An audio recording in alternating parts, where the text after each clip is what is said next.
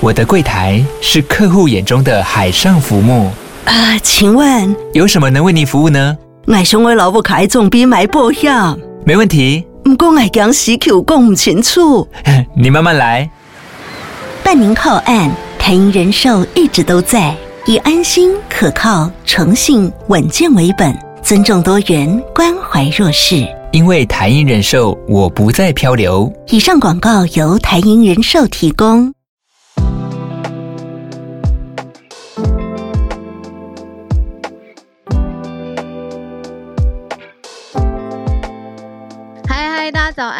欢迎大家来到今天的全球串联早安新闻。昨天元宵节才刚刚过去，对吗？不知道大家有没有在传统上面会吃吃汤圆啊、甜汤啊、花生仁汤等等。我们昨天到了诶，那啊华西街是不是？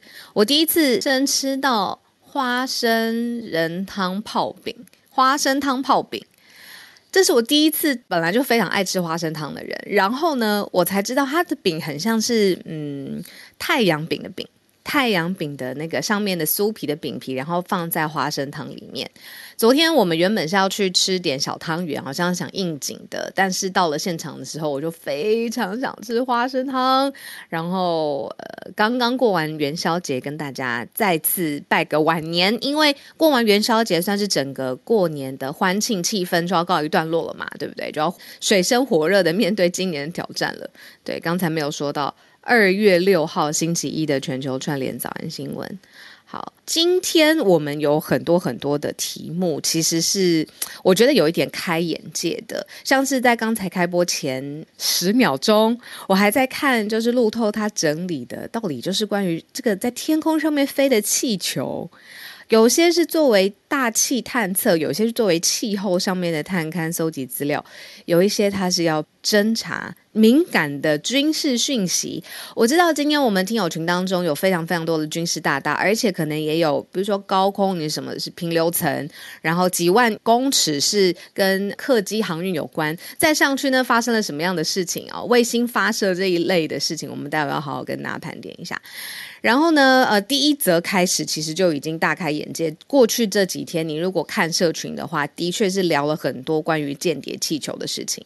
间谍这么感觉需要繁复的资讯智慧的运作，然后它搭载一个气球，气球感觉有些脆弱，对不对？感觉好像是小孩子的玩具。这两个结合在一起，它到底是一个什么样的概念？诶，其实很早很早之前就有这样子的应用了。待会跟大家来聊一聊。然后呢，今天的第二题是跟以色列有关系。以色列呢，不是要去抗议司法改革哦，是现在有五万人，他们要反对现在在以色列当下发生的司法改革。内容内向到底是什么？而且他说，现在除了大雨嘛，因为气候的关系，冒着大雨集会浇不熄热群之外呢，就是他们自己其实也有，比如说生活，然后有旗帜，然后抗议，这个气氛有一些些紧绷，已经连续第五周了。然后是来抗议现在总理尼坦雅胡他的新政府有一个改革计划，待会我们来跟大家聊一聊。第三题稍微比较轻松一些些，你还记得吗？在二零一九年的时候，巴黎圣母院大火，对吗？就是如果用比较文言的说法，就是祝融，惨遭祝融。所以呢，整个巴黎圣母院的尖顶在大火当中就坍塌了。但是呢，经过现在的科技，还有各种你说资料或者是。影像各种文史方面的修复，今年年底会回归原位，这算是一个人类的努力，很棒。最后一个是科技方面的消息，就是我们聊了非常多的 ChatGPT 嘛，这是一个聊天型、智慧生成型的聊天型的机器人的服务 Chatbot，但是因为它非常的呃有能力学习，然后也跟其他的聊天机器人。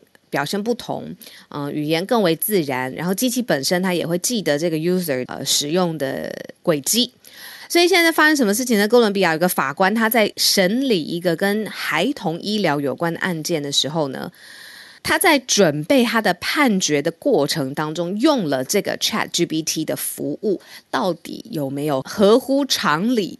或者是哎，ChatGPT 是不是每一个人都可以用作为一个参考的价值？哦，这一题非常非常非常有趣，待会我们来跟大家聊一聊。好，我来点开聊天室跟大家讲讲话。早安，哎，来自曼谷 Jane June Jane，我应该没有念错。曼谷早安嗨呃，Sunshine 早安，Coco 早安，好。然后我还有什么事情想跟大家分享？哦，对了，就是刚刚过去的这个周五啊，就是浩尔主持嘛，当天一整天早上我们六点。多，我跟团队已经到了那个圆山大饭店主持一个交通部观光局的颁奖典礼，然后那一天赖清德副总统也在。这样，我要讲的不是这个工作内容，是我好久没有回去圆山饭店了，就是当初的那个造房间、造饭店的气派的感觉，接待所有外宾的，有这种融合。传统古典美学，然后再加上气派的那个，因为当天阵仗真的蛮大的，然后所有的人还在现场做安检，我就想到以前圆山大饭店真的是所有重要的，比如说外宾啊，然后重要的国际上面的典礼啊，也是在这边举办，然后很震撼。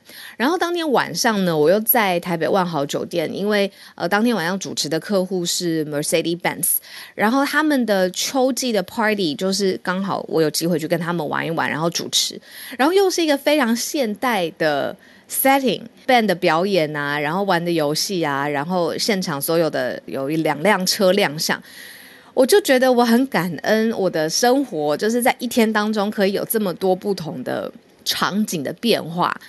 直到今天早上，我在准备早安新闻的时候，我才觉得真正丰富变化的是早安新闻每一天吧。好，我们开始了。聊的第一则新闻，从间谍气球开始。到底什么是间谍气球？我们来聊一下间谍气球的前世今生。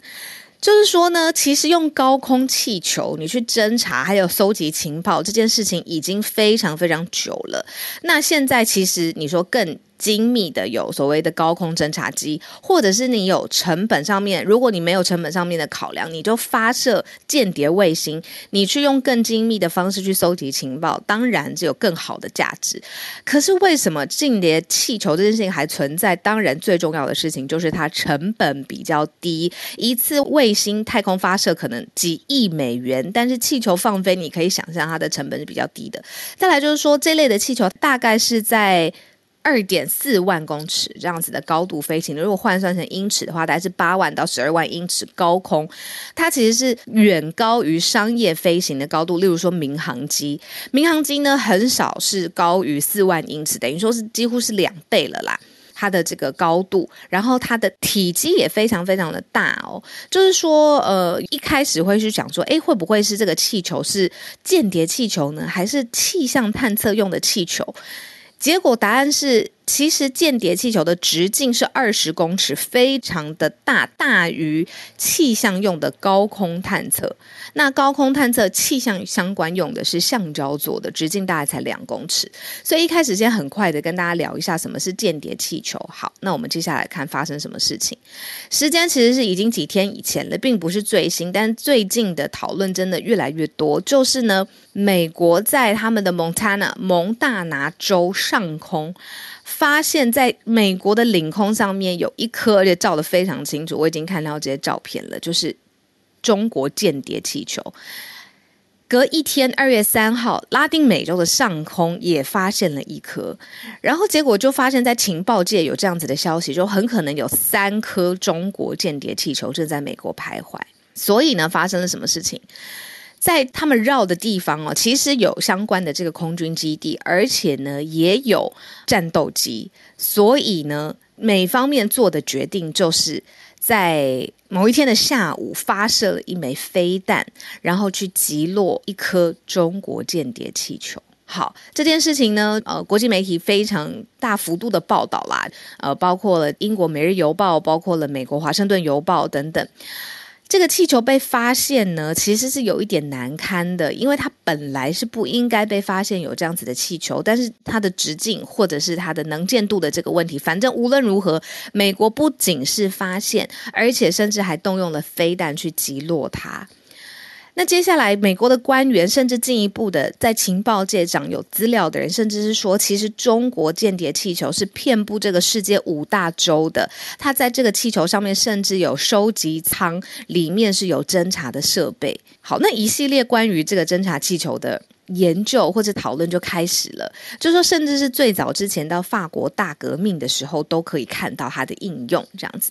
那也不只是中国爱用，只是现在中国的这件事情被发现了。美国的本土跟周边已经发现了两颗，而且传闻说附近还有一颗，这样子的状况呢，实在是不得了了。所以美国用了飞弹把它击落，这样子。那来自于这个美国的国防高官还有说，中国的气球过去有四度哦。四次哦，不同的时间点入侵了美国本土。那有一次呢，就是在拜登的期间，前朝总统 Trump 任内有三次。对啊，那所以说，这个中国的侦察气球现在等于是在国际上面讨论最多的一件事情。还有就是包括了跟气象学者要协作，去用一种轨迹、大气轨迹的模型去推算说，诶，这个气球可能怎么漂移？哇！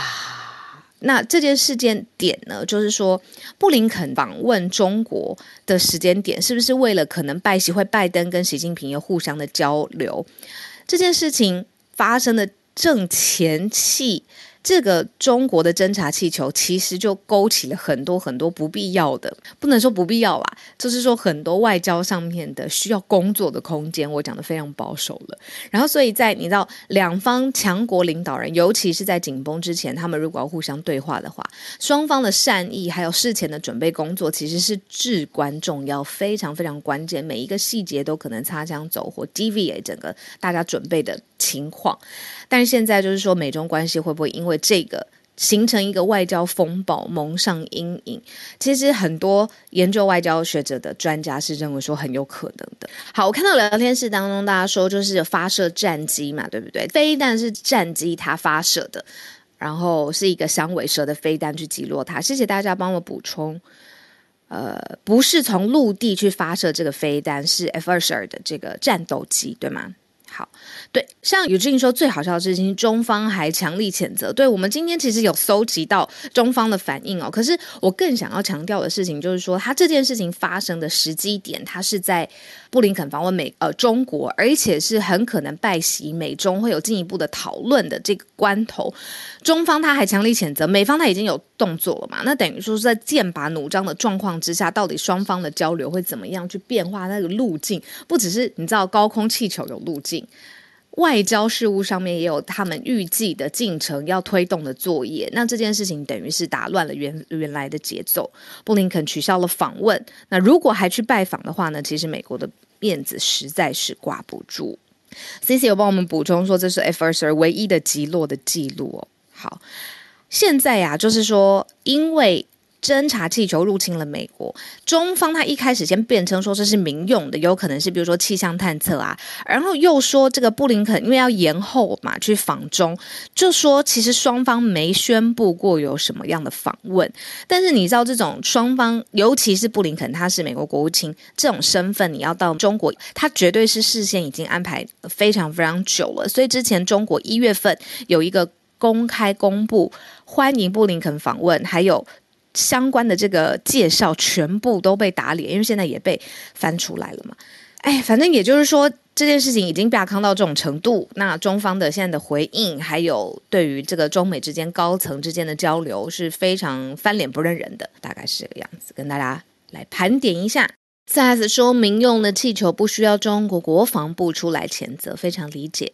Vincent 说：“这个高度的问题，没错，其实是蛮高的，呃，非常高的高度，它远远超过于民用的，比如说民航机啊，或是一般的这个呃气候作业侦察，然后大小尺寸也非常不一样，这样子。”好，大家如果有相关的补充的讯息，请帮我放在聊天室哦。我待会盘整完第二题之后呢，会尽快的来赶快看看大家有什么补充的说法。好，我们接下来来聊一下以色列。好，以色列呢有新政府，他的新任的总理呢是内塔尼亚胡嘛。呃，Benjamin 对抗议他们现在的总理呢，他们的一个新政府的司法改革计划已经有数以万计的民众连续五周来抗议了，因为他们认为说这个计划的核心是什么呢？就是说法院还有政府内阁之间的相互的制衡平衡被。打破了。更严格的来说呢，就是说，之前以色列政府认为说，你需要透过一个司法的改革，认为说现在的法官的权力越来越大了。但是这个司法的改革的计划呢，现在让律师还有民间的团体是强烈的反对，然后他们联合了企业当地的以色列的企业的领袖，也就是说，从这个司法改革去推测说，现在社会里面的共识啊，包括政治推行啊的共识，其实是非常非常低的。那这样子低的状况，就是造成说司法改革一路上面在走，但是呢，五周以来民间的抗议也没有停下来。他们认为说，这样子去把法官的权力缩限，这样子很可能把一个民主的政府的制度变成一个独裁的制度。好，他们就访问到，这是呃路透社，他就访问到一个在特拉维夫的一个软体工程师，他认为说，这是一个国家的耻辱。那总理内塔尼亚胡他是驳斥这个抗议潮的，他就认为说，这是新的大选的结果。那其实呃也有政党的联盟，然后。他在大选回国之后，护掌权嘛，是以色列史上最右翼的领导者哦，最右翼的领导者。他就认为说，这样子的其实民间之内的抗议其实不合理。那他认为说，他是加强对于司法人员任命的控制权，然后限制法官在最高法院里面推翻政府的权利。但是的确，这样子在民间看起来，就是说，其实对于民主上面的制衡力量是被平衡破坏的。那内塔尼亚胡新政府是去年十二月年底的时候上任的嘛？那抗议的活动甚至已经变成了一个常态型的，每周六晚上会发生的固定的活动。全国有二十个城市互相的串联抗议，这样子。那这一次光是在特拉维夫就有上万人的民众抗议，所以这个是在以色列当下我们现在发生的这件事情。你说一个。呃，就算是民主政府，它里面要推行相关的计划、改革计划的时候，当地的人民买不买单呢？这就是另外一件事情。我们继续来盘点今天的第三题。第三题稍微的轻松一些些，就是二零一九年的时候，你还记得吗？当时巴黎圣母院大火，然后那个大火的状况其实是让呃面目全非之外，它的主体其实也非常的危险嘛，那需要很大量的修复这样子。那我就记得当时在巴黎圣母院的网站上面，其实就很。反应非常快，然后也动用就是影像修复啊，还有你说 AR 相关的这个技术，先让大家在至少在 digital 的世界里面觉得这个呃。它的这个尖顶是很快就被修复的，但是现在我要跟大家分享，就是说在实际的世界里面，今年年底这个大火坍塌当中的尖顶将会回归。但是呢，很可惜的事情就是明年巴黎要迎来奥运，那希望呢就是说圣母院在迎接奥运的时候可以全面的重新开放，但是现在的时间点发现这个目标可能有点赶不上。那整个巴黎。圣母院重建的完工日期会是在二零二四年底之前，那这是法国的文化部它推出的时间点，这样子。Notre Dame 呢，它在整个英呃欧洲的这个历史里面，它绝对就是文化上面，尤其是呃你说艺术、宗教、文化大思潮，它最重要的这个革命的几个象征。那原先呢是说，在一个圣母。无原罪始胎日哦，这个我讲的非常非常的仔细，我怕就是这个翻译名字讲不好。作为一个完工的期限，但是现在有可能说二零二四年底才会完成。那真的可以再跟大家呃呃。主要先见面的，就是说这个上面最大的这个尖顶，因为它是十二世纪它坐落的教堂，那每一年其实都迎迎接非常非常多的观光的游客啊，然后还有呃来自世界各地，你说就是想要看到这个呃历史悠久的建筑物的各式各样的游客族群等等，那。巴黎的奥运是在二零二四年的七月跟八月，当时候会有你知道全世界来自世界各地的呃奥运的选手啊、观看的游客啊等等，但是没有办法在这个时间点之前完成。我这边有个数据哦，在火灾之前，巴黎圣母院每一年有一千两百万名的游客造访，所以算是非常非常呃大量的游客会聚集在这边。当然，它一定有它修复的难度，比如说它在建筑上、用材上。然后还有整个结构，非常非常努力。我这边还找到了一张照片，就是二零一九年四月的时候，当时巴黎圣母院的尖塔，因为就是这个大火，它的尖塔甚至是直接平行于地面，就是它瞬间倾斜倒闭倾倒的这个状况，它的这个尖顶原先应该是往上的嘛，跟地面垂直，但是是因为大火的关系，它一瞬间，它可见它也很脆弱了。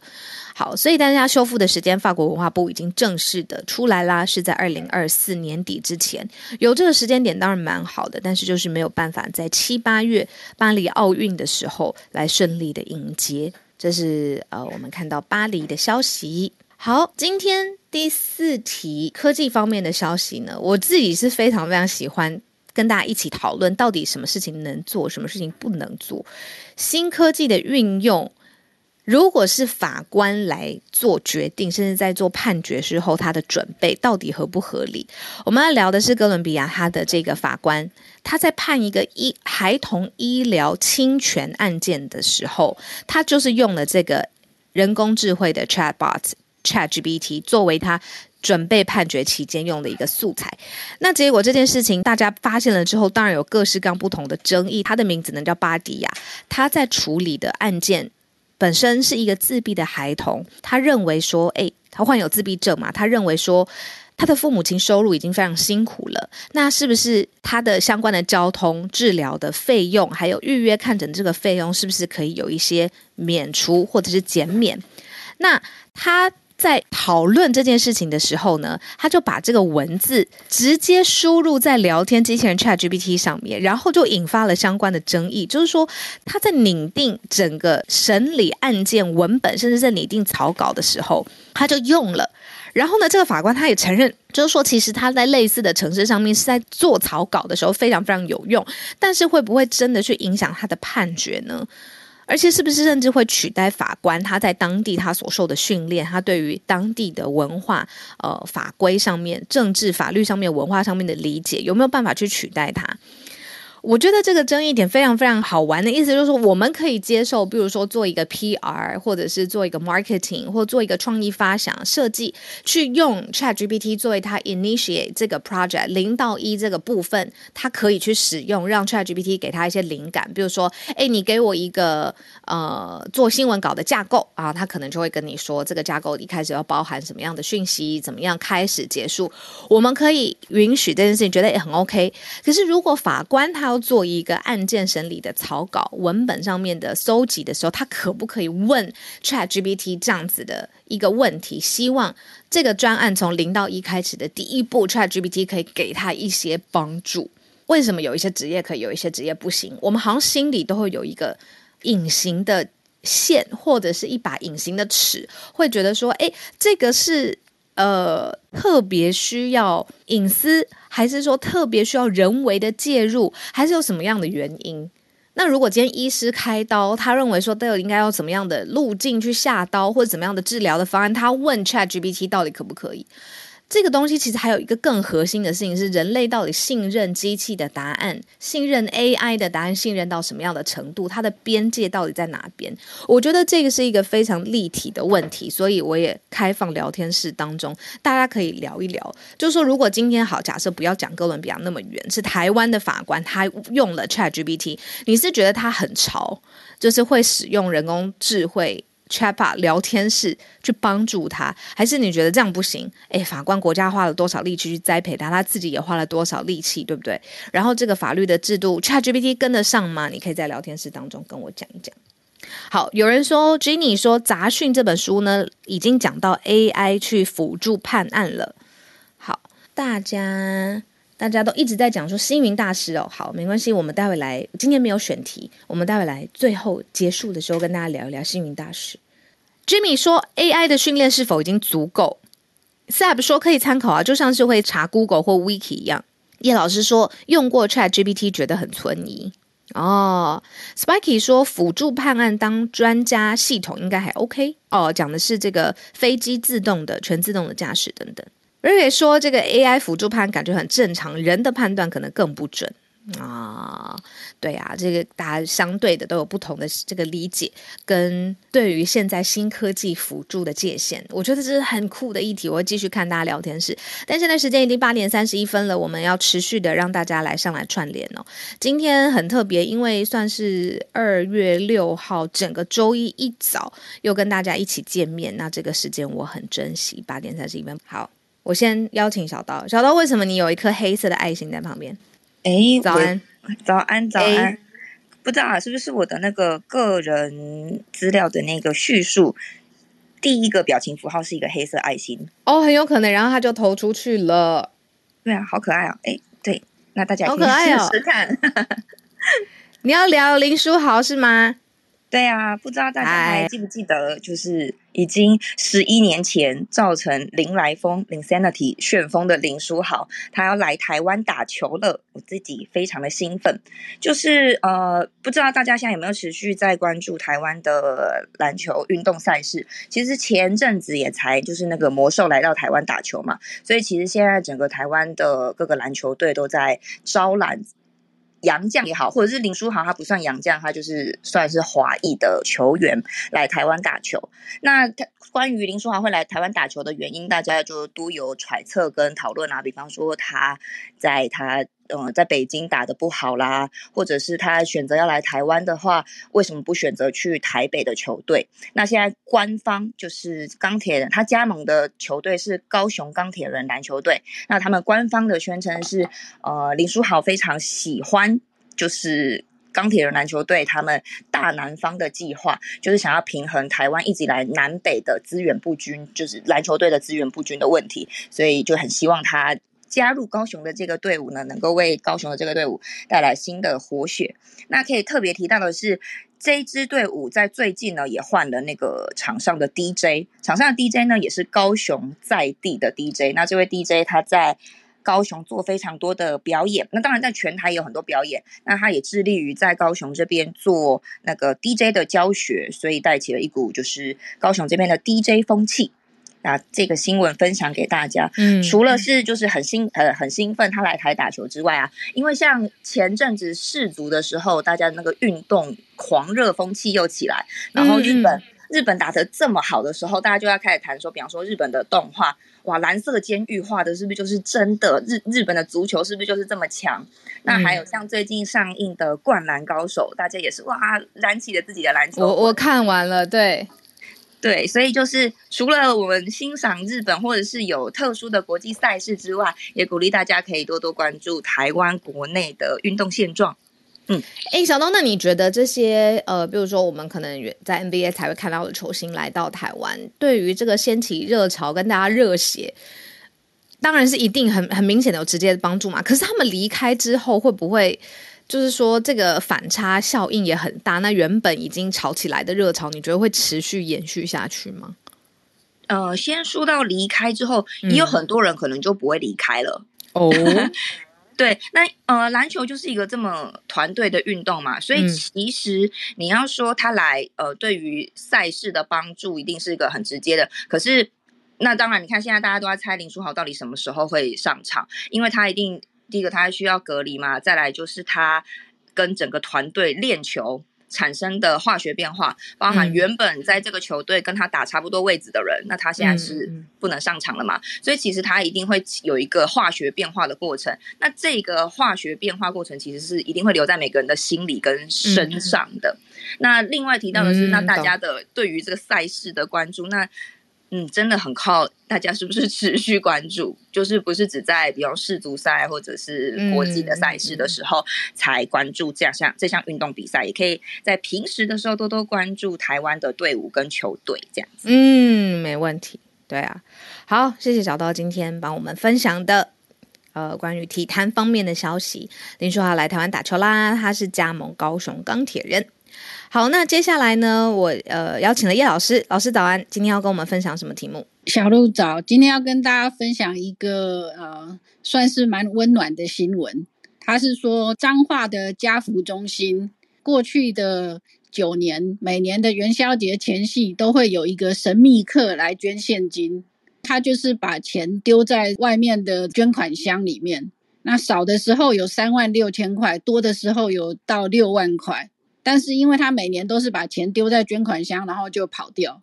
那今年是第十年，彰化家福中心非常想要知道这个人是谁，好谢谢他，所以他们就有志工，就是一直在留意那个捐款箱。结果果然二月三号晚上，神秘客骑机车来捐款，今年他捐了五万块，今年是第十年，结果志工狂追还是追丢了。那目前是认为他是一个男性。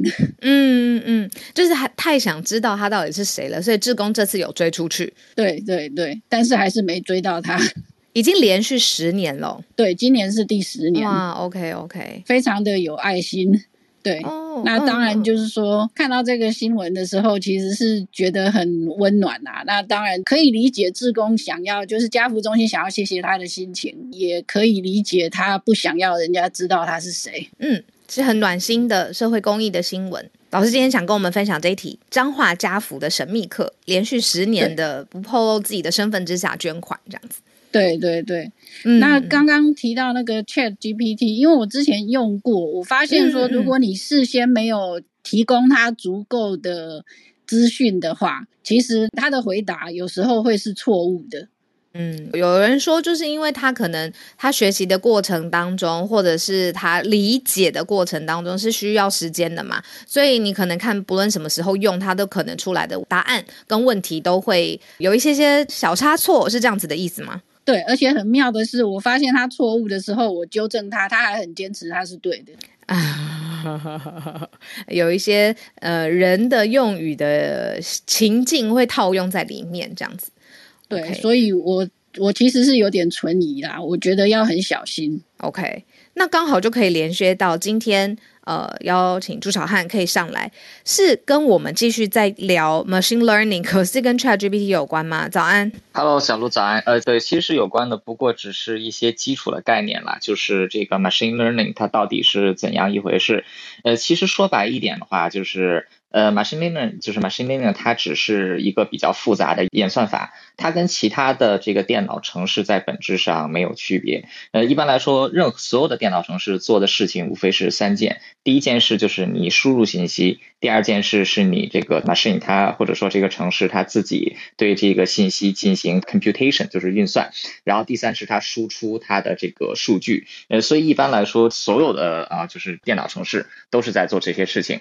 那 machine learning 其实也是一样的，呃，我们可以把一台复杂的 AI 想象成很多很多的神经元，就跟人的大脑一样。呃，当然了，就是电脑的神经元是比人的要简单的。呃，通常来说，就是电脑的神经元每一个它只会分别两个方向。第一个就是是，第二个就是否。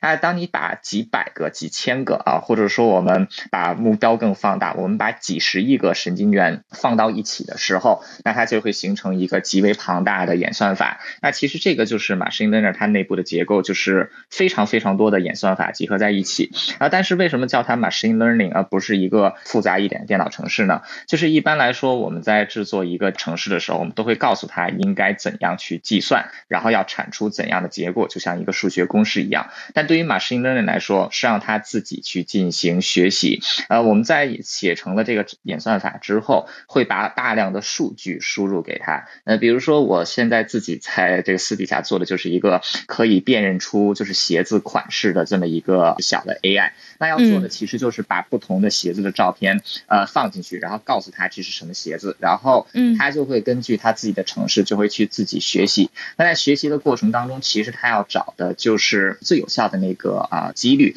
因为比如说这一个鞋子进去啊，他会把它转化成电脑能够认识的图像，比如说二百五十六乘以二百五十六像素的这么一张图片，那他会在其中根据之前演算法定位，比如说我们找鞋带的位置，找这个鞋底的高度，找这个脚跟的高度来确定它是这个高跟鞋还是平底鞋，是运动鞋还是怎样。那它根据数据多了之后，它就会把每一张图的这个各种鞋子的这个可能性出来。呃，比如说它高跟鞋的可能性是百分之四趴，然后它是这个运动鞋的可能性是二十趴，然后它的这个是一个啊普通网球鞋的啊可能性大概是六十趴。那他就会选这个 probability，然后我们再根据这个 probability，就是比如说它其实就是一双拖鞋，结果现在拖鞋都没有出现在选项之上，那就肯定是出了什么问题，或者说就是它本来是一双高跟鞋，但是高跟鞋的这个 probability 是最低的，所以我们对它来进行调整。对，所以这个就是等于说是让它自己去进行学习，就是数据交给他，让他自己去运算，你只需要告诉他这个。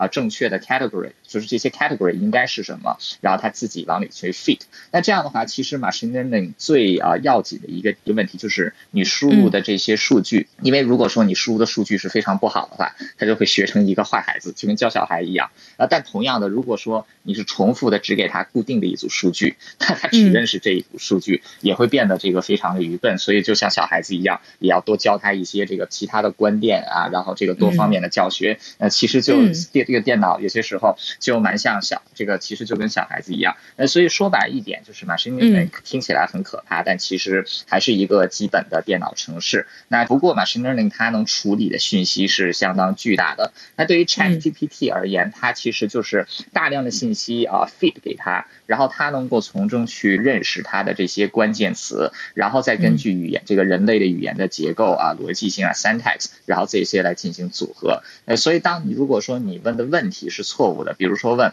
啊，美国为什么会在一八八八年独立？但知道美国是在这个啊一七七六年的时候独立，他就会给你一个特别啊特就是特别啊好玩的解释，就是美国一八八八年是到底是怎样独立的？呃，所以它是不具备这种判断性，但是其实具有这种信息的整合能力。那其实这个是呃就是嗯对，所以它还是有一定的呃局限性的。所以我觉得下一步如果比 ChatGPT 要发展的话，呃，我觉得下一步说专业版的对，对是让它能够自己去使用搜索引擎，先来判断信息，就是 feed 给它的信息是否去、嗯、是否是准确。然后来进行相应的回答。那其实呃，这里再多说一句，不好意思，没问题。关于搜索引擎，嗯、对，这里关于搜索引擎，其实本质上也是一种 learning。就是当比如说我们在这个啊每一个网页去到处 click 这些链接，那通常来说就是我们看到 Google 往往都会有置顶的这些搜索，而且永远都是那么几个。主要就是因为啊这个电系统它自己学习了啊，就比如说我们在点到这个全球串联早安新闻这个链接的时候，大家普遍会去点这个 Howard 或者小路。